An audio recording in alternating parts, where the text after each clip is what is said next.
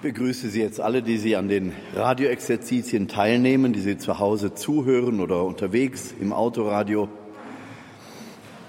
oder die Sie hier in Balderschwang in der Kirche zusammengekommen sind. Wir stellen uns vor dem zweiten Vortrag unter Gottes Segen im Namen des Vaters und des Sohnes und des Heiligen Geistes. Amen. Herr Jesus, du gibst uns immer wieder Zeichen deiner Gegenwart. Das wirksamste und bleibendste Zeichen, das du uns gesetzt hast, ist die Eucharistie. In diesem Zeichen hast du uns deine Gegenwart versprochen bis ans Ende der Zeiten. Und wenn wir jetzt schon eintauchen in die Eucharistie, ist es ein Überschreiten dieser Grenzen von Raum und Zeit. Wir treten ein in dieses ewige Jetzt, das keine Zeit mehr kennt, nur noch die reine Liebe, die wir in dir erfahren dürfen. Herr, das zu erfahren und zu erleben setzt einen tiefen Glauben voraus, dass deine Welt, in der du lebst, viel größer und herrlicher ist als das, was wir hier aus Raum und Zeit berechnen können. Lehre uns den Mut zu haben, diese Klammer von Raum und Zeit, irdischer Vernunft zu überschreiten und in deine Herrlichkeit, in deine Logik einzutreten, in die du uns einlädst. Herr, komm und gib uns deine Zeichen in unserer Zeit, dass wir dich erkennen, dass wir mutiger werden, dich zu bekennen vor den Menschen, dass wir keine Angst haben vor der Logik derer, die dich nicht kennen. Gib uns diesen Mut die Freude und die Freiheit der Kinder Gottes, in deinem Namen aufzutreten, unseren bescheidenen Teil zu tun und es dir zu überlassen, wie du alles weiter bewirkst, die Dämonen vertreibst und die Herzen der Menschen ins Licht führst. So bitten wir dich jetzt, Christus unser Herr. Amen. Ja, wenn man schon von Zeichen spricht, die der Herr gibt, Gestern, als ich hierher gekommen bin, auf der Autofahrt über 300 Kilometer, ich habe eine Zwischenstation in Waghäusel eingelegt, aber von Waghäusel bis hier in Balderschwang ununterbrochen Regen. Und viel Verkehr auf den Straßen, Unfälle. Ja, eigentlich eine Zeit, die ich gut mit dem Rosenkranz und weiteren Gebeten dann überbrücken konnte. Das Auto fährt ja fast von alleine, wenn man so viel unterwegs ist wie ich. Die Dinge haben mich also gar nicht so sehr mehr gestört, aber als ich dann auf der A7 war, auf der Höhe des Allgäuer Tors, da riss plötzlich der Himmel auf der rechten Seite, ich fuhr ja nach Süden, also rechts war dann Westen, da riss der Himmel auf und alles Gold dieser Welt schien am Himmel gegenwärtig zu sein. Die Sonne schien unter den Wolken quasi her und versetzte diese ganzen grauen Türme da in einen riesigen Goldrausch. Auf der anderen Seite, auf der linken Seite, regnete es noch viel stärker. Ich fuhr auch noch durch Regen, aber es war nicht so stark. Und auf der linken Seite war alles dann in diesem gleißenden Licht der untergehenden Sonne, goldfarben. Und dann ein Regenbogen der nicht schöner sein konnte. Ein Regenbogen, der so nah an der Autobahn war, dass ich dachte, ich fahre jetzt gleich durch die bunten Farben des Regenbogens. Und dann bei einer Kurve, bei einer Linkskurve war der Regenbogen plötzlich direkt vor mir, Allgäuer Tor. Ich dachte, ein Tor des Regenbogens und gleich fährst du da durch und bist in der Herrlichkeit Gottes. Und vor mir dann diese Szenerie der Alpen. Einige Berge waren klar zu sehen, andere waren in diese nachtgrauen Wolken gehüllt. Es war schon ein Szenario, kann ich Ihnen sagen. Und vorher habe ich also dafür gebetet, auch für diese Exerzitien, für alle Menschen, denen ich begegnen werde, die zuhören werden. Und es wurde mir nochmal so deutlich, in welcher Zeit wir leben in dieser Kirche, wo so viele Regenbogenfahnen aufgehängt werden. An einem Kirchturm habe ich jetzt gleich vier Regenbogenfahnen gesehen in alle Richtungen, damit es auch keiner übersehen kann. Ich habe von Gemeinden gehört, wo die Pfarrer sich entschieden haben, die Regenbogenfahne als Altardecke zu benutzen. Dieses quere Zeichen, das ja die Homosexualität ja, freispricht, heilig spricht, wie sie wollen, die auch dafür ist, dass man die sexuellen moralischen Regeln in der Kirche komplett überarbeitet und erstmal abschafft. Dann habe ich gedacht, du lieber Gott, wie wenige sind wir, die wirklich Zeugnis ablegen können für die Liebe Gottes? Und wie übermächtig scheint diese Tendenz zu sein, jetzt wie abgesprochen, wie auf Knopfdruck innerhalb von ein paar Monaten die ganze Morallehre der Kirche mit einem Streich vom Tisch zu wischen und einer angeblichen Wissenschaft zu glauben, die sagt, dass Sexualität ja frei gelebt werden soll und der Mensch darf nicht geknechtet werden und alles, was denkbar ist, ist erlaubt und möglich, muss auch in der Kirche abgesegnet werden. Ich war schon recht traurig und dann diese Regenfahne da und ich mit meinem Rosenkranz die ganze Zeit, aber bedrückt war ich dennoch. Und dann auf einmal auf der Höhe des Allgäuer Tors dieses Zeichen vom Himmel. Ich habe über diese Regenbogenmentalität nachgedacht, dann habe ich den echten gesehen, dieses Zeichen, das Gott an den Himmel setzt.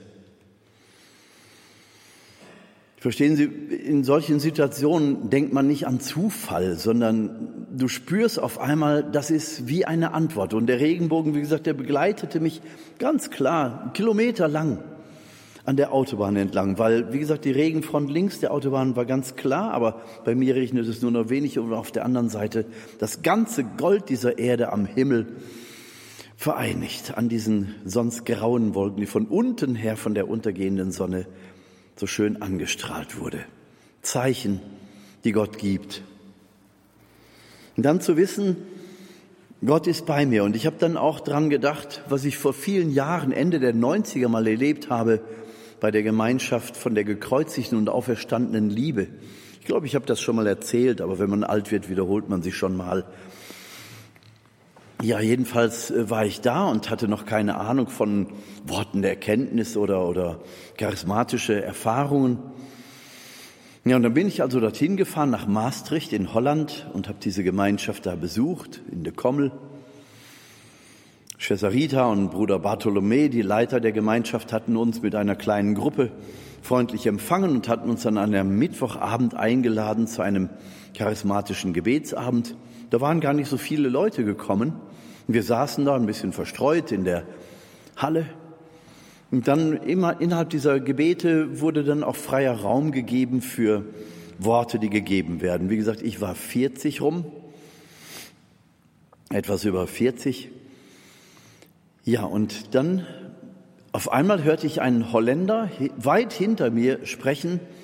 Hier sitzt ein Mann, der ist 40 und der hat vor 14 Tagen seinen Fernseher rausgeschmissen. Ich dachte, hoch, wer weiß da um mich? Und er hat sich so über das Programm geärgert, dass er den Fernseher verbannt hat aus seiner Wohnung.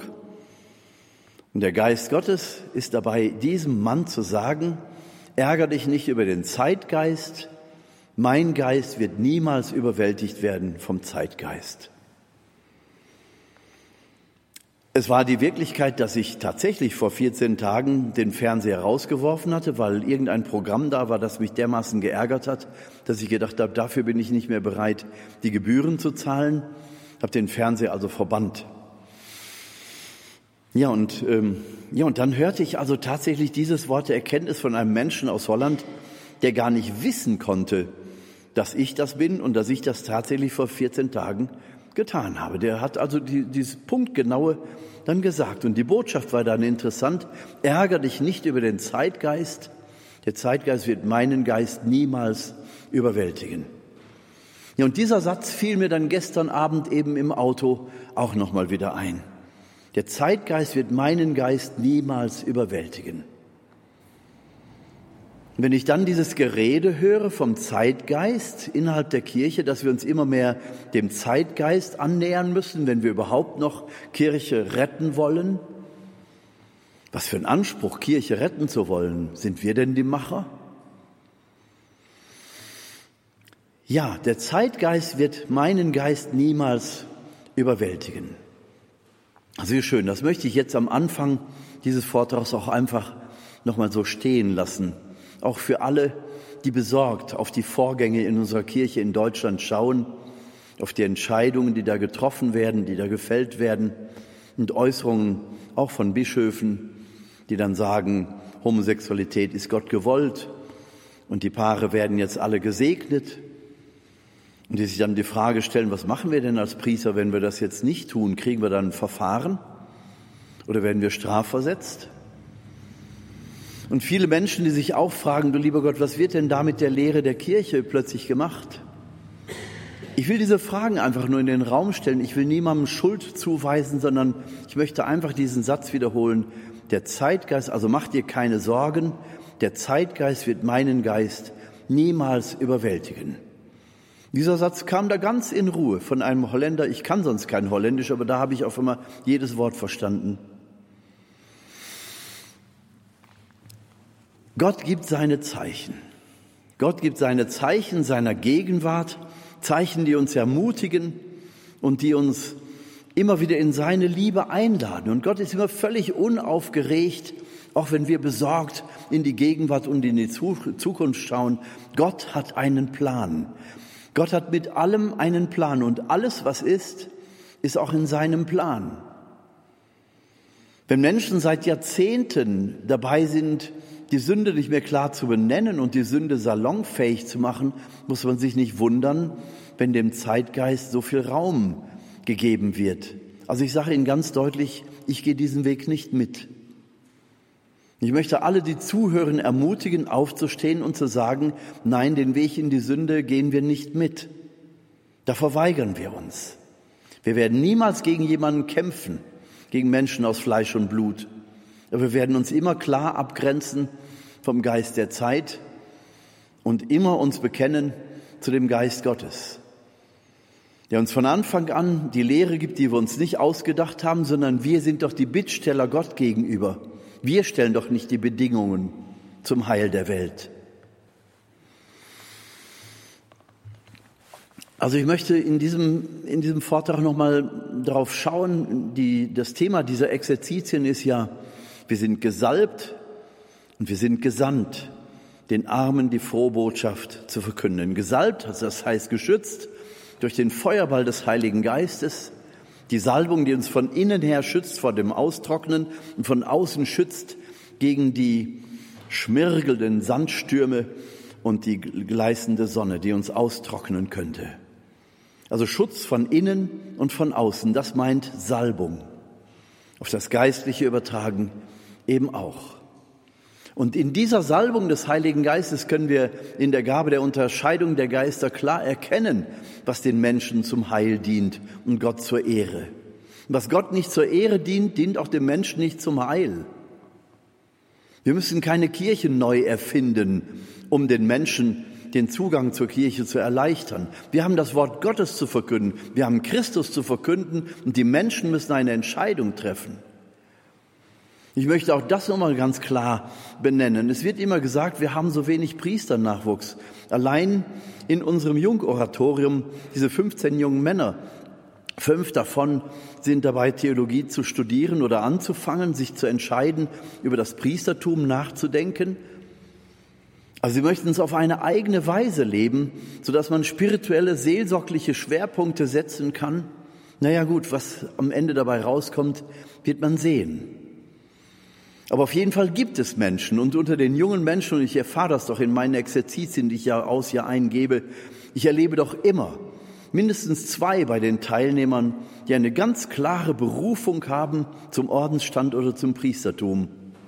Oder eben Menschen, die auch mit der Berufungsfrage leben, wenn sie denn verheiratet sind. Und da ist, dem, da ist das Alter keine Grenze.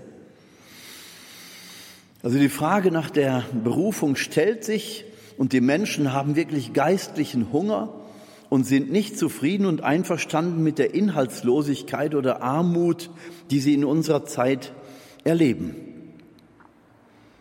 Der Zeitgeist beantwortet die Lebensfragen und die Glaubensfragen der Menschen nicht. Wenn wir versuchen, durch das Nacheifern dem Zeitgeist Menschen zu motivieren, in dieser Kirche zu sein, dann frage ich mich, mit welchem Ziel denn und auf welcher Basis denn überhaupt, wenn die Inhalte nicht mehr klar sind und wenn das Ziel, nämlich das Leben in der Herrlichkeit Gottes, auch nicht mehr so ganz klar ist. Was heißt das denn dann alles? Nochmal, wir haben Christus zu verkünden, So wie es die Kirche seit 2000 Jahren tut. Wir haben Christus zu verkünden und nicht den Zeitgeist. Wir haben auch nicht den Teufel zu jagen, sondern wir haben Christus zu verkünden. Das heißt, ihn in uns tragen, ihn ausstrahlen, diesen Duft der Erkenntnis Christi, wie Paulus das nennt, noch bevor wir den Mund aufmachen oder bevor wir irgendwas tun. Das muss die Grundhaltung in uns sein. Christus in mir wird mir den Mund zur richtigen Zeit öffnen und wird mich zur richtigen Tat drängen. Die Liebe Gottes drängt uns, sagt Paulus.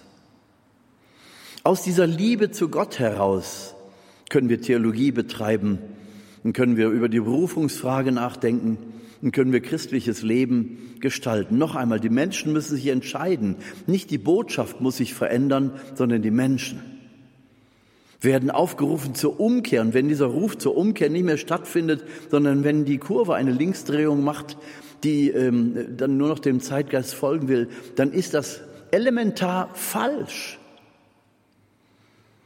Ich weiß nicht, ob ich mich um Kopf und Kragen rede, wenn ich das so sage, aber ich äh, betone meine Überzeugung und da werde ich nicht von abgehen. Ich bin nicht dafür Priester geworden, um die Lehre der Kirche zu verwaschen und eine Zeitgeistlehre, die ja so relativ ist wie nur was, was heute gilt, gilt ja in 20 Jahren vielleicht schon gar nicht mehr. Wer soll denn da noch Orientierung finden? Also auf jeden Fall, wir lehren einen Gott, den wir durch Jesus Christus ganz klar offenbart bekommen. Und von daher können wir sagen, dass wir Menschen eine Bestimmung haben. Wir haben eine Bestimmung her, eine Bestimmung, die herkommt aus dem Willen Gottes, der uns erschaffen hat. Gott, der allmächtige und liebende Vater, der Liebe ist, hat aus dieser Liebe heraus alles erschaffen und als Krone der Schöpfung den Menschen. Und diese Krone wird nochmal gekrönt durch Jesus Christus. Jesus Christus ist der Mensch, ecce homo, seht der Mensch, das sagt Pilatus, ohne zu wissen, was er da sagt, sagt er genau das Richtige. Das ist der Mensch in seiner Urform, so wie Gott den Menschen gedacht hat, als er alles erschaffen hat. Und Gott hat eine Bestimmung für jeden von uns.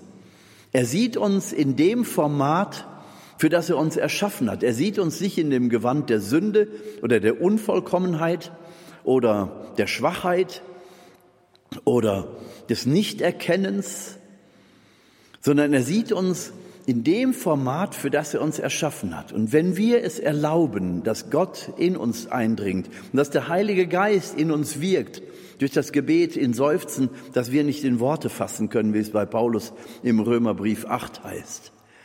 Wenn wir das, wenn wir dem zustimmen, dann werden wir erfahren, dass wir tatsächlich eine Formation erleben, dass Christus immer mehr in uns ist und unsere neue Identität wird. Und aus dieser Identität heraus wird Erkenntnis möglich sein. Wird das Licht der Liebe Gottes immer klarer, deutlich. Wir werden also im, im Dunst dieser Liebe Gottes uns entfalten und dass wir dann eben, wir werden erkennen, dass wir Erlöste sind, Erlöste, die zwar hier und da noch sündigen, aber dafür gibt es das Sakrament der Buße, dass wir das Böse, dem wir zugestimmt haben oder das wir getan haben, vielleicht auch aus Schwachheit, wir werden dann spüren, dass wir dieses Böse immer wieder auch abladen dürfen in diesem wunderbaren Sakrament der Reinigung, die Gnade Gottes, das kostbare Blut Jesu, das uns reinwäscht das uns immer wieder neu in klarem Glanz vor Gott erscheinen lässt.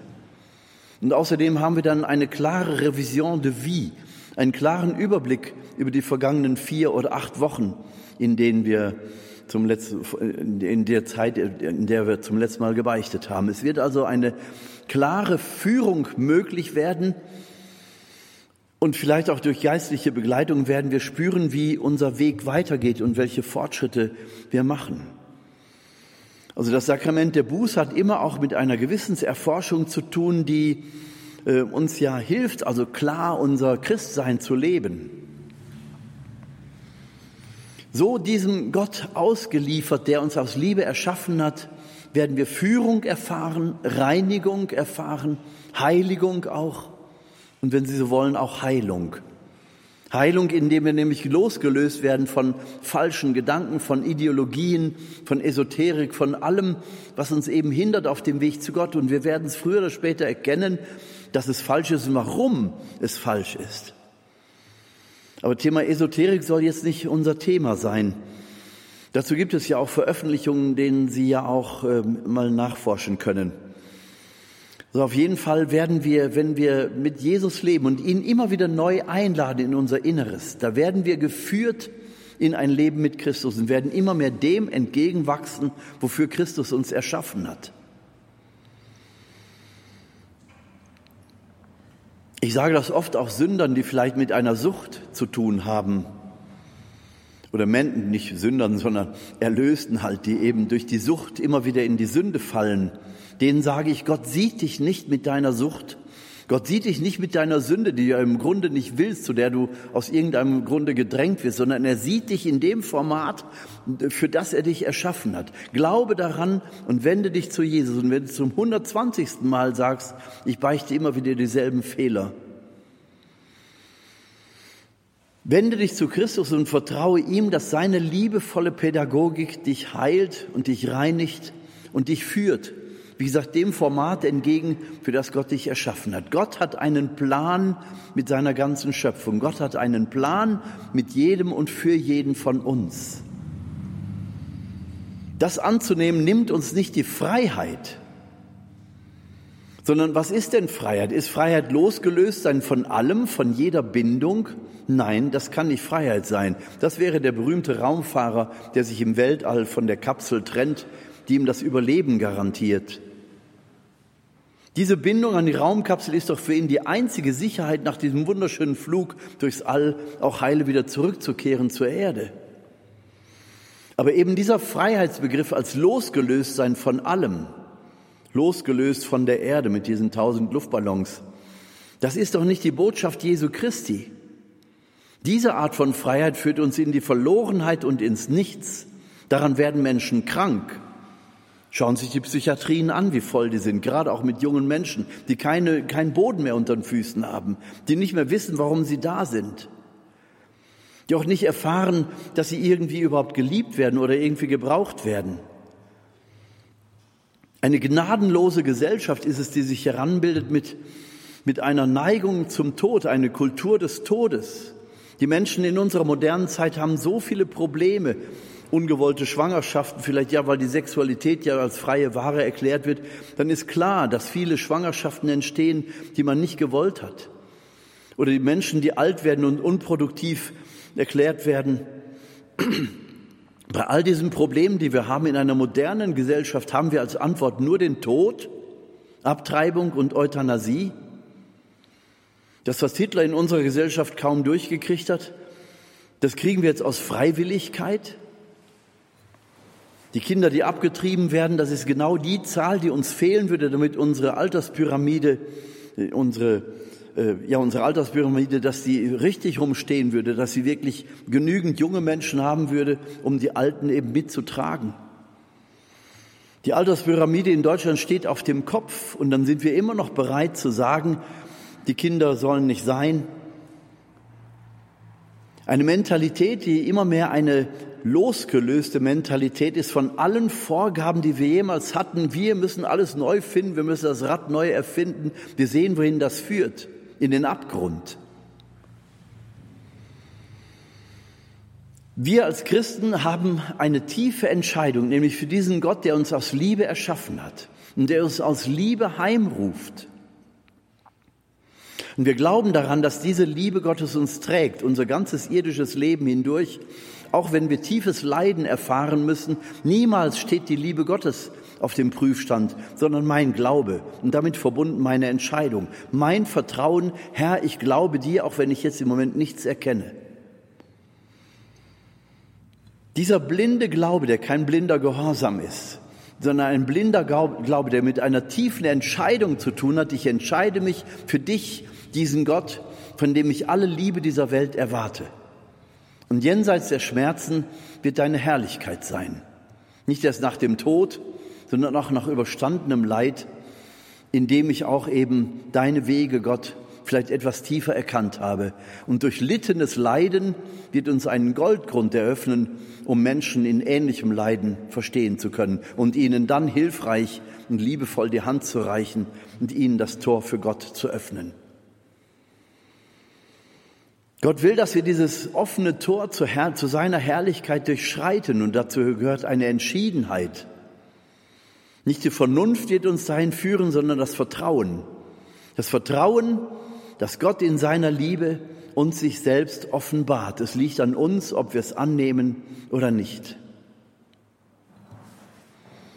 Aber wir leben eben in einer Zeit, wo Menschen sich mit den Händen an den Asphalt von Straßen ankleben lassen und sich als No Future oder Last Generation oder wie auch immer bezeichnen, eine Hoffnungs- und Perspektivlosigkeit ohne Ende. Und das soll also die Mentalität prägen. Und da gibt es sogar Tendenzen, die sagen, weil der Mensch die Erde an diesem Punkt geführt hat, dass sie kaum noch eine Überlebenschance hat, deshalb ist es besser, wenn es den Menschen gar nicht mehr gibt. Menschen, die sich also in ihrer Mentalität, in ihrer Ideologie dafür entscheiden, dass es besser wäre, den Menschen abzuschaffen. Ja, wo gibt es denn da noch Rettung außerhalb von Gott? Da kommst du argumentativ gar nicht mehr dran. Also diese Kultur des Todes, die sich immer mehr ausbreitet in unserer Zeit, die kann nur überwunden werden durch eine unendliche Liebe, die uns nur von Gott her möglich ist. Eine Liebe, die unsere Willenskräfte und unsere körperlichen, geistigen Kräfte bei weitem übersteigt. Eine Liebe, zu der wir uns entscheiden. Eine Liebe, die bereit ist, auch Liebe zu bleiben, wenn es weh tut. Eine Liebe, die auch dann noch Liebe bleibt, wenn sie gekreuzigt wird. Und da haben wir das wunderbare Beispiel, das unser Herr Jesus Christus uns selbst gegeben hat. Und er kann das, er kann in dieser Liebe bleiben, weil er ganz mit dem Vater verwurzelt bleibt. Diese Entscheidung, im Vater zu bleiben, ist die Entscheidung des Raumfahrers, mit dieser Leine, mit dieser Versorgungsleine, mit der Raumkapsel verbunden zu bleiben. Und das ist Freiheit. Diese Verbindung mit dem Vater im Himmel garantiert uns doch die Freiheit, weil wir wissen, wir können uns auf dieser Erde bewegen, natürlich in der Liebe Gottes und im Willen Gottes, den zu erkennen und anzuerkennen, auch in den Geboten. Und haben doch dadurch die Freiheit, weil wir wissen, so sind wir auf dem richtigen Weg und haben auch eine Perspektive über den Tod hinaus. Das sehe ich als den Hintergrund, vor dem wir Evangelisation betreiben. Der Hintergrund, vor dem wir sagen, dass wir einen Gott verkünden, der uns aus Liebe erschaffen hat. Es kommt noch eine Sache dazu, über die ich auch schon häufiger gesprochen habe, aber immer wieder, wenn ich es auch in kleineren Gruppen mal so vortrage, sind ganz viele, die es offensichtlich noch nie gehört haben. Es wird in unserer Zeit eben auch an unserem Gottesbild herumgeschraubt. Es ist das gnostische Gottesbild, das älter ist als das Christentum. Es kommt aus dem arabischen Bereich und hat in der Zeit Jesu in Griechenland Hochblüte in der Philosophie gefunden.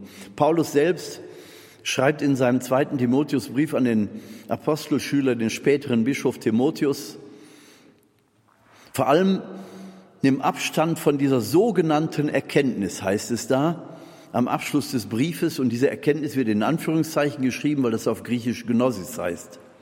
Gnosis heißt Erkenntnis, aber es ist eben nicht die Erkenntnis Gottes, sondern die Erkenntnis von Menschen, die glauben, mit eigener Philosophie etwas über Gott sagen zu können. Bewahre dich vor dieser sogenannten Erkenntnis, denn nicht wenige, die sich darauf eingelassen haben, sind vom Glauben abgefallen.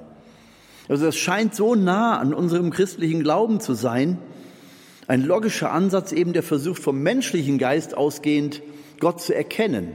Wir aber glauben an einen Gott, der durch Jesus uns offenbart wird, den wir gar nicht mit menschlicher Logik erkennen können. Wie kann ich mit menschlicher Vernunft erkennen, dass Gott eine Person ist? Dass Gott Vater ist, ein liebender Vater. Und ein solcher liebender Vater kann auch einen Sohn haben, den wir Jesus Christus nennen.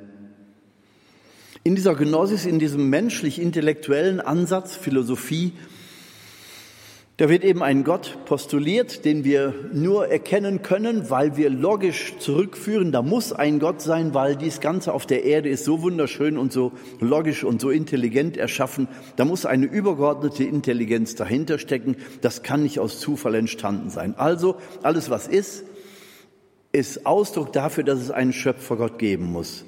Ja gut, da würden wir als Christen natürlich zustimmen. Aber dann geht es weiter. Die Genossis sagt eben, dass in diesem Gott ursprünglich alles vereint ist. Alles, was auf der Erde ist, ist ursprünglich in Gott. Also auch Licht und Schatten, das Gute und das Böse, Gott und der Teufel. Die Gnosis spricht nicht von einem Teufel und auch nicht von einer Hölle, sondern sie spricht nur von Gott, der eben auch eine zornige Schattenseite hat. Und die Gnosis spricht davon, dass wir nicht unsere Sünden beichten müssten. Warum denn auch, wenn es keinen Teufel und keine Hölle gibt, sondern wenn wir Idealzustand erreichen wollen, dann müssen wir eben die Schatten integrieren. Dieses gnostische Gottesbild, ich sage es Ihnen, das hat die ganzen Jahrhunderte das Christentum begleitet und alle großen Heiligen, da können wir die ganze Geschichte durchgehen, haben sich immer wieder auch auf den Konzilien dafür eingesetzt, dass Jesus Christus als Gott angesehen wird. Zum Beispiel, ich habe es heute Morgen schon erwähnt, wir haben Folgetage den heiligen Hieronymus gefeiert, der viel Schriften hinterlassen hat, deswegen wissen wir viel von ihm, der die Vulgata, also die lateinische Bibelübersetzung in Bethlehem vorgenommen hat.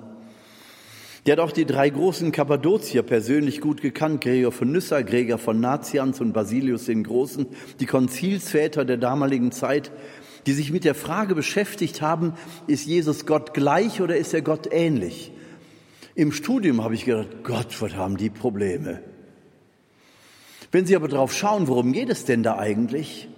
Wenn ich sage, Jesus ist nur Gott ähnlich, dann ist er nicht mehr Gottes Sohn. Dann bin ich nämlich schon beim gnostischen Ansatz. Dann ist Gott unpersönlich und ein unpersönlicher Gott kann keinen Sohn haben. Dann ist Jesus also letzten Endes ein Gott begnadeter, aber eben ein Mensch, der gestorben ist und das war's. Und ich kann ihn irgendwo in der Vitrine noch betrachten oder in Geschichtsbüchern. Auf der Basis kann ich nicht von einem lebendigen, auferstandenen Christus sprechen, dem wir heute lebendig begegnen können, den ich anbeten kann, den ich ganz konkret auch um seinen Schutz und seine Hilfe, seine Inspirationen bitten kann. Von dem ich mich leiten lasse, auch durch mein Gebet und durch meine Entscheidung für Gott, den Vater. Es ist immer der lebendige Christus, den wir anbeten und den wir bitten, bei uns zu sein, auf all unseren Wegen, in allen Entscheidungen, in allen Begegnungen, die wir zu tun und zu treffen haben.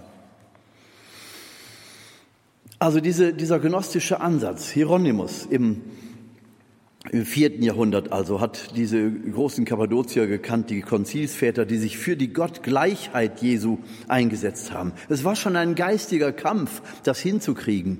Vorher schon im zweiten Jahrhundert, 120 rum, Irenäus von Lyon hat sich in seinen Schriften vehement gegen das gnostische Gottesbild gewandt. Augustinus im fünften Jahrhundert hat nach seiner Bekehrung, das schreibt er selber, eine ganze Zeit noch an das gnostische Gottesbild geglaubt, bis er das abgelegt hat, weil er gemerkt hat, meine Güte, da glauben wir an einen unpersönlichen Gott und auf der Basis kann ich doch gar nicht Beziehung zu Christus aufbauen. Er durch seine Bekehrung hat aber durch diese persönliche Christusbegegnung gehabt und aus dieser schizophrenen Situation herauszukommen, einerseits einen intellektuellen, einen philosophischen Gott zu verkünden, der nicht Person sein kann, und gleichzeitig aber eine persönliche Christusbeziehung zu haben. Er hat gemerkt, das passt nicht zusammen, das macht mich krank. Es gibt also ein Gottesbild, das uns krank macht. Wenn dieses Gottesbild, dieses gnostische Gottesbild sich längst in der Theologie durchgesetzt hat, dann wage ich zu behaupten, dann brauchen wir den Zusatz, dass Jesus Christus Sohn des lebendigen Gottes ist und dass er lebt und für uns da ist, der für uns gekreuzigt, gestorben und auferstanden ist. Diese Wirklichkeit muss ganz neu verkündet und betont werden. Wenn ich das aufgebe zugunsten des Zeitgeistes, der Zeitgeist ist übrigens diese Gnosis, die, das Christentum von Anfang an begleitet, Geben wir doch nicht dieser Gnosis heute so viel Raum. Die ganzen Jahrhunderte haben sich Kirchenväter dafür eingesetzt, dass diese Gnosis nicht in den Glauben, in die Kirche eindringt. Und heute wird ihm das Fest bereitet, diesem gnostischen Gottesbild. Verstehen Sie, wenn wir zum Beispiel in einer Zeit und in einer Kirche leben, wo die Beichte keine Hochkonjunktur mehr hat, Dann genügt das nicht, wenn wir argumentativ sagen, ja, den Leuten muss die Wichtigkeit der Beichte nochmal wieder deutlich gemacht werden. Nein, wir müssen gegen dieses Gottesbild angehen, gegen diese geistigen, diesen geistigen Hintergrund, der behauptet, Gott ist unpersönlich. Wenn es also nicht mehr darum geht, die Sünden zu beichten, weil es keinen Teufel, keine Hölle gibt, es gibt keine Verlorenheit, sondern wenn es darum geht, nach deren Meinung, dass wir so leben müssen, dass wir ganz sind vor Gott, also die Schatten integrieren, im Blick auf Sexualität heißt es, wir sprechen überhaupt nicht mehr von Perversion, sondern wir sprechen einfach davon, dass jede Form von Sexualität gut ist, weil sie da ist, ist eben Gott gewollt, so wie einige Bischöfe auch sagen, und das muss halt integriert werden. Dann lebe es so, dass du vor Gott ganz bist. Das ist nicht die Lehre der Kirche, das ist auch nicht Paulus, das ist nicht Jesus, das ist nicht die Lehre der Kirche von Anfang an, sondern das ist eine ganz neue Lehre. Das ist Gnosis, ganz klar erkennbare Gnosis. Wenn wir also das, was früher als Sünde bezeichnet wurde, heilig sprechen, nur um den Menschen zu helfen, sich ganz zu fühlen, dann, dann berauben wir sie der Wahrheit, die Jesus Christus uns lehrt. Wir, wir haben einen Weg zu gehen, der eine Entschiedenheit einfordert. Wir müssen das Böse, also die Sünde, hinter uns lassen und müssen uns den Geboten Jesu oder Gottes anvertrauen. In dem Wissen, auf diese Weise erreichen wir das Heil der Welt. Das ist doch keine Beschneidung der Freiheit, das ist doch keine Beschneidung des Lebens, sondern führt uns auf einen Weg, der unserer Bestimmung entspricht. Es ist unsere Bestimmung, von Gott zu kommen, uns hier in der Liebe Gottes auf der Erde zu bewähren und zu Gott heimzufinden. Er führt uns und ruft uns heim. Und wenn wir dem folgen, sind wir doch nicht unfrei. Verstehen Sie, wenn, wenn die Mutter ihr Kind draußen spielen lässt und es wird dunkel und, und sie ruft das Kind nach Hause und das Kind kommt nicht, weil es sagt, du zwängst mich ein, du machst mich unfrei. Das Kind rennt 10 Uhr und 12 Uhr nachts immer noch auf der Straße herum. Was wäre das für eine Mutter? Gott ruft uns heim und er stellt die Bedingungen, durch die er uns erschaffen hat, nämlich seine Liebe in der Vollkommenheit. Und unsere Aufgabe ist es eben, diese Liebe in Vollkommenheit durchzuführen und zu verwirklichen mit unseren bescheidenen menschlichen Möglichkeiten. Aber so gut wir eben können, mit meinen 100 Prozent die Liebe Gottes realisieren, die Hingabe und die Barmherzigkeit. Darin erweist sich die Liebe Gottes. Das gnostische Gottesbild, also diese Philosophie, die älter ist als das Christentum, hat interessanterweise immer das Christentum begleitet und immer den Versuch ange, angesetzt, Jesus Christus in seiner Gottsohnschaft zu vermindern. Und wir leben in einer Zeit, wo man das Gefühl hat, jetzt scheint es geschafft zu haben, diese Gnosis. Wo wird Jesus Christus als Sohn des lebendigen Gottes verkündet, der auferstanden ist und der lebt, den wir mit unseren Gebeten erreichen können? Das ist unser größtes Heil, ist ihm zu folgen. Wir leben eher in einer Zeit, wo man die Pfarrer fragt, ob sie den Tabernakel aufmachen zur eucharistischen Anbetung. Was dafür Ausreden können, sie können sich das gar nicht vorstellen. Ein, ein, Pfarrer braucht nur den Tabernakel aufzumachen und den Gläubigen zu erlauben, anzubeten. Aber es werden Argumente gebracht, nein, muss ich jetzt den Pfarrgemeinderat fragen oder die Kirche ist ja geschlossen, kommen Sie besser dann und dann oder dann ist die Messe was auch immer da an, an Argumenten kommt, es ist, es ist manchmal gar nicht mehr nachvollziehbar. Aber da fragt man sich, ist denn da überhaupt Anbetung und der Glaube an diesen lebendigen Jesus Christus überhaupt noch gewollt? Wenn wir in einer so verwirrenden und verworrenen Zeit leben, dann wird klar, dass wir uns ganz neu entscheiden müssen für diesen Gott Jesu Christi und nicht den Gott der Gnosis, und nicht den Gott moderner Theologen. Wir müssen uns dem Gott Jesu Christi zuwenden, der uns aus Liebe ins Dasein gerufen hat, der uns führt und der uns auch heimführen wird, über die Klippen des Lebens und des Todes hinaus. Und dafür steht Jesus Christus ganz klar. Er nimmt das Kreuz dieses Lebens auf sich und in dieser tiefen Entschiedenheit für den Vater bleibt er ganz der, der immer ist und war und sein wird. In dieser Entschiedenheit für den Vater bleibt er souverän und bleibt der Ausdruck dieser Liebe, die durch Leiden und Tod nicht zu erpressen ist. Und diese Liebe hat die Welt entstehen lassen und diese Welt wird die Welt auch erlösen und retten. Und wir haben Ausdruck dieser Liebe zu sein. Wie oft sind wir, wenn wir das Negative dieser Welt erkennen, wie oft sind wir dann geneigt, Urteile zu fällen? Also unsere Vorfahren, die vielleicht noch in der freien Natur gelebt haben, die Jäger und Sammler waren, die keine feste Häuser über dem Kopf hatten, die mussten natürlich ganz schnell reagieren. Wenn eine Situation kam, irgendein Tier oder irgendein Nahrungsmittel, ein mögliches, da musste schnell überlegt werden, gefährlich, ungefährlich, sympathisch, unsympathisch, brauchbar, nicht brauchbar. Ganz schnell musste man sich entscheiden. Und das ist uns grundgelegt, dass wir, wenn wir eine Situation erleben oder eine Person sehen, ganz schnell haben wir ein Urteil, ganz schnell. Das ist in sich noch nicht Sünde, es ist, es ist einfach so. Wenn wir dann diesem schnellen Urteil erlauben, sich Raum zu schaffen, wenn wir diesen Vögeln der Gedanken erlauben, in den Ästen unseres Gehirns Nester zu bauen, dann sind wir auf einer schiefen Ebene. Das schnelle Urteilen ist uns angeboren. Das ist einfach so. Aber unsere Aufgabe ist es eben nicht, diese schnellen Urteile oder überhaupt Urteile zu fällen. Wir sind keine Richter, sondern wir sind Ausdruck der Liebe Gottes. Das heißt, es erfordert den bewussten Schritt weg von diesem schnellen Urteilen in das Bewusstsein, mein Auftrag ist es zu lieben, Ausdruck der Liebe Gottes in dieser Welt zu sein. Also zu lieben, nicht zu urteilen, zu lieben und nicht dem Hass nachzugeben, zu lieben und nicht das Böse oder den Bösen zu jagen, nicht die Fehler anderer aufdecken, sondern in der Liebe zuzudecken und die Brücke zu bauen, dass das Gute wieder möglich wird. Nochmal, ich habe versucht, mit groben Pinselstrichen den geistigen Hintergrund aufzuzeichnen, vor welchem wir Evangelisation betreiben. Also wir müssen nicht nochmal neu die zehn Gebote betonen zu Menschen, die den Glauben schon ganz hinter sich gelassen haben.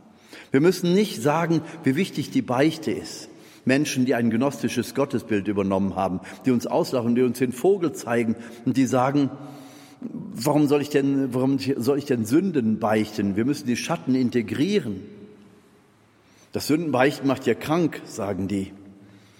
Wenn ich die Sünden beichte, dann, dann sortiere ich einen ganzen Bereich meines Lebens ab und spalte den ab. Und das macht ja schizophren, das macht ja krank. So wird argumentiert heute. Das angeblich moderne Gott, äh, Menschenbild ist eben ein Menschenbild, das sich realisieren will, dadurch, dass alles integriert wird, was im menschlichen Leben da ist und spürbar ist und vorkommt. Aber das hat dann eben nichts mehr zu tun mit dem Gottesbild Jesu Christi. Kirche, pass auf. Und wir einzelnen Christen, passt auf. Wir haben Christus zu verkörpern, wir haben Christus zu verkünden und an einen Gott zu glauben, der liebender Vater ist. Nochmal, der uns aus Liebe gewollt hat, der einen Plan mit uns hat und der ein Idealbild von uns hat, ein Format, dem er uns entgegenführen will, wenn wir uns ihm anvertrauen, wenn wir uns für ihn entscheiden. Dann werden wir wachsen, geistlich und menschlich eben in diese Liebe hinein, die unser einziges Kriterium, unser ganzes Prinzip ist. Die Liebe, die wir niemals in Frage stellen, ob wir Leiden ertragen, ob wir mit den Fehlern oder der Bosheit anderer konfrontiert werden. Die Liebe wird sich immer bemühen, Brücken zu bauen, den Menschen den Weg zu bereiten, in das liebende Herz Gottes hin oder zurückzufinden. Also der Hintergrund, der geistige Hintergrund, vor dem wir heute Evangelisation betreiben, ist eben ein, wirklich eine geistige, geistliche Veränderung von Menschen, die eben zu einem ganz großen Teil den Glauben längst verlassen haben. Dazu das Beispiel eben von einem Freund, den ich in ein geistlicher Freund, den ich in einer Stadt weiß, der hat erzählt seit Wochen und ähm, das war jetzt vor kurzem Halbzeit, also insgesamt wollten die das drei Monate machen. Straßenevangelisation in einer mittelgroßen Stadt in Deutschland, in einem katholischen Gebiet. Der sagte, wir haben also dann Straßenevangelisation, wir sind ein größeres Team, wir sehen zu, dass wir immer drei, vier, fünf Leute sind. die dann da an dem Stand sind. Gar nicht weit weg von der zentralen katholischen Kirche in dieser Stadt.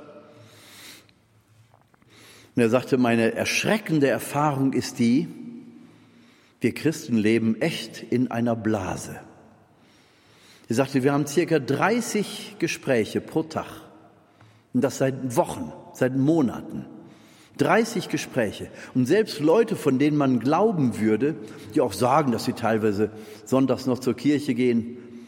Er sagte, die haben überhaupt keine Ahnung von ihrem Glauben, überhaupt kein Interesse an Glaubensinhalten. Der sagte, die sind so weit weg von Kirche, dass sie, wenn man zum Beispiel über das Thema Missbrauch, Skandale in der katholischen Kirche spricht, das interessiert die überhaupt nicht. Ach, das passiert beim Sport auch und zu Hause. Ach, was, was, wen juckt's? Der sagte, wir, wir hören da Antworten und wir hören da Dinge von den Leuten, die uns klar machen, das Christentum ist de facto raus aus unserer Gesellschaft. Wir leben als Christen, die wir noch an Christus glauben wollen oder zur Kirche gehen, wir leben in einer Blase und haben das Gefühl, dass wir eigentlich zwar wenig geworden sind, in die Kirche gehen, aber da draußen, da ist noch viel mehr. Ich bin auch davon überzeugt, dass da draußen viel mehr Glaube ist. Aber die normalen Fußgänger in den Fußgängerzonen, die werden nicht erkennen lassen, dass sie überhaupt gläubig sind oder es jemals waren. Desinteressiert. Ach, lass mich doch mit dem Thema in Ruhe. Die lassen sich zwar auf Gespräche ein, aber von Jesus Christus, von Glaubensinhalten, null Ahnung. Er sagte, und diese Erfahrung öffnet mir nochmal richtig die Augen. Wir müssen bei Evangelisation nochmal ganz anders ansetzen. Wir müssen nicht Leuten, von denen wir glauben, dass sie das Christentum kennen, sie nochmal erinnern an das, was sie eigentlich kennen, sondern wir müssen davon ausgehen, dass wir Leute vor uns haben, die von Null und nix eine Ahnung haben. Da müssen wir nicht ankommen mit zehn Geboten, da müssen wir nicht ankommen mit Beichte, da müssen wir nicht ankommen mit Sakramenten. Das sind ja alles schon Dinge für Fortgeschrittene im Glauben. Er sagte, die müssen uns als Christen erkennen. Wir müssen denen zeigen, was ist denn das unterschiedliche, das unterscheidende Merkmal der Christen? Die Liebe. Die Menschen müssen an uns diese Liebe erkennen, wie wir sie von Gott verstanden haben. Von Gott, der uns von Jesus Christus als liebender Vater dargestellt wird. Und die Bibel sagt, dass Gott eben Licht ist und keine Finsternis in ihm ist. Anders als die Gnosis. Und der Johannes, der diesen ersten Johannesbrief natürlich schreibt, das Evangelium, die anderen beiden Johannesbriefe auch und die Offenbarung, dieser Johannes ist offensichtlich erfahren mit der Philosophie seiner Zeit. Der weiß genau um diesen gnostischen Ansatz der Glaubensgegner. Und deswegen sagt er, Gott ist nicht Licht und Schatten gleichzeitig, wie die Gnosis das sagt. In Gott ist nicht gut und böse gleichermaßen vorhanden. Gott ist kein Gott, der eine zornige Seite hat, sondern das Zornige, das Finstere nennen wir den Satan, den Teufel. Und wir haben uns für Christus, durch Christus für Gott zu entscheiden, Gott, der im Licht ist und der reines Licht ist und der reine Liebe ist. Beide Ausdrücke stehen im ersten Johannesbrief. Gott ist Licht und keine Finsternis ist in ihm und Gott ist die Liebe, die reine Liebe. Dann könnte man fragen, was ist denn dann mit dem Zorn Gottes, so wie er im Alten Testament ja häufiger beschrieben ist? Der Zorn Gottes, das ist eigentlich schon ein falscher Ausdruck, würde Jesus sagen, sondern Gott ist nicht zornig, sondern die Sünde des Menschen, die Abkehr des Menschen von Gott, zieht die Selbstzerstörung und die damit verbundene Bestrafung selbst hinter sich her. Stellen Sie sich vor, Sie, Sie haben da einen heißen Ofen zu Hause und, und irgendjemand aus der Familie, du sagst als Vater, als Mutter, geh da nicht dran, der Ofen ist heiß. Und der geht dann trotzdem dran und verbrennt sich die Hand. Dann, dann ist es nicht die Lieblosigkeit des Vaters die, oder der Mutter, die, die diese Verbrennung hervorruft, sondern das Ausprobieren wollen des Kindes. Ja, vielleicht ein zu schwaches Beispiel. Aber wenn sich jemand von der, von der Liebe des Vaters abtrennt und meint, ich muss mein Leben selbst definieren und ich muss selbst alles ausprobieren und sich dann einer Philosophie zuwendet, die auch alles als möglich erscheinen lässt, dann komme ich wirklich in Teufels Küche und komme auf diese äh, Schmierseifenschräge, auf der es nur noch eine Richtung gibt, nach unten. Also die Entscheidung des Menschen ist maßgeblich. Gott lässt uns frei. Das ist die einzige Grenze, die er uns gegenüber einhält. Unser freier Wille. Wenn wir in der Freiwilligkeit uns also einem veränderten Gottesbild anvertrauen, wenn wir sagen, wir müssen dieses gnostische Gottesbild ansetzen, sonst verlieren wir die Menschen dieser Zeit, dann sage ich schon falsch. Die Menschen sie müssen sich für Gott entscheiden und ich als Priester dieser Kirche muss ihnen diesen Gott Jesu Christi vermitteln. Und nicht ein weichgekochtes Gottesbild nur, um die Letzten nicht auch noch zu verlieren. Nochmal, der Hunger nach Jesus, der Hunger nach Glaubensinhalt ist wirklich da, ist weit verbreitet. Wir machen uns wirklich diese erstaunliche Erfahrung, dass wo wir jetzt aus dem oratorianischen Gedanken, also Oratorium von Philipp Neri, zehn Priester sind wir und 15 junge Männer, das ist eben apostolische Gemeinschaft, wie sie vom Kirchenrecht her auch ähm, anerkennbar ist. Deswegen haben wir im Moment jetzt auch keine Frauen dabei. Das wird später kommen. Es wird auch die Familienzweige geben. Es wird, ich bin sicher, es wird eine Bewegung werden. Aber seit kurzer Zeit, seit einigen Monaten sind es eben diese jungen Männer, die sich immer mehr entscheiden, sich diesem Lebensrhythmus anzuvertrauen, aus einer Freiwilligkeit heraus, eine Art von Gemeinschaft zu verwirklichen, die sich auf Jesus zentriert, aus tiefer Jesus-Suche und Jesus-Liebe für ihn entscheidet und daraus dann sich auch auf die Brüder einstellt und später auch auf die Schwestern, die in Jesu Namen zusammen sein wollen. Das ist also im Grund der Versuch, das, was Kirche überhaupt hat entstehen lassen, nämlich das, die Versammlung der Jünger um Jesus zu realisieren. Also an diesem Punkt will ich erst nochmal wieder enden und Sie einladen, wirklich auch mit Fantasie und Tatkraft mit zu überlegen, wie und wo können wir solche Räume schaffen, in denen die Menschen, die Christus suchen, auch Antworten finden. Ein gelebtes Leben vorfinden, das aus dieser Liebe Christi und aus der Barmherzigkeit und Hingabe Gottes bereit ist, sich einander zuzuwenden in dem Bewusstsein, dass das grundlegend ist für das, was, Christus in seiner Kirche realisiert werden sehen wollte. Die Strukturen sind nicht das Entscheidende, sondern diese Wirklichkeit, das Versammeltsein um die Liebe Jesu Christi herum. Und dadurch eben eine neue Qualität von Gemeinschaft zu begründen, die in der Lage ist, viele Fragen der Menschen aufzugreifen und die Menschen von heute wirklich erleben zu lassen, was es heißt, einander zu lieben im Namen Jesu Christi, füreinander da zu sein, die Liebe zu realisieren, bis dahin, dass es weh tut und dass es mich wirklich viel kostet. Bis die Menschen fragen, warum tust du das eigentlich? Und ich werde antworten, wenn dir diese Frage ernst ist, dann komm rein. Lass uns sprechen. Ich glaube, ich habe dir viel zu erzählen. Danke, Jesus. Amen. Nummer 74 im Jubilate Deo Liederbuch 74.